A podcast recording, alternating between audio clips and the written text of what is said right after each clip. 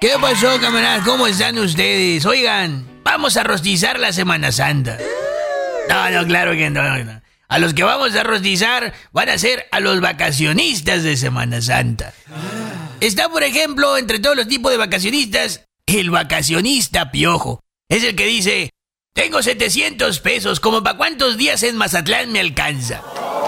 ¡Y para el camión, piojo! ¿O también está el vacacionista gorrón? ¿Eh?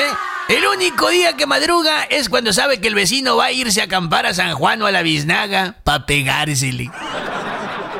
También está el vacacionista sí o sí, o sea, el aferrado. Ese va y empeña todo lo que puede y pide prestado lo que le den. Aunque al regresar de vacaciones la familia coma explicaciones. Ahí está diciéndole, no, no, pues, no, no hay para el mandado. Pero ¿qué tal lo pasamos, eh? Oye, mija, ¿y, ¿y, si vamos a la casa de tu mamá a ver qué hizo de comer? Ay, no, ¿qué es eso? Está también el vacacionista MacGyver, que tristemente forma un alto porcentaje de todos los vacacionistas de Semana Santa. Al vacacionista MacGyver, su carro no le sirve para nada, es un arnero. Y aún así sale a carretera. Y nomás lleva como herramienta unas pinzas perras todas oxidadas. No lo haga, compa. Está también el vacacionista sufrido, que ese sí no sé para qué sale vacaciones.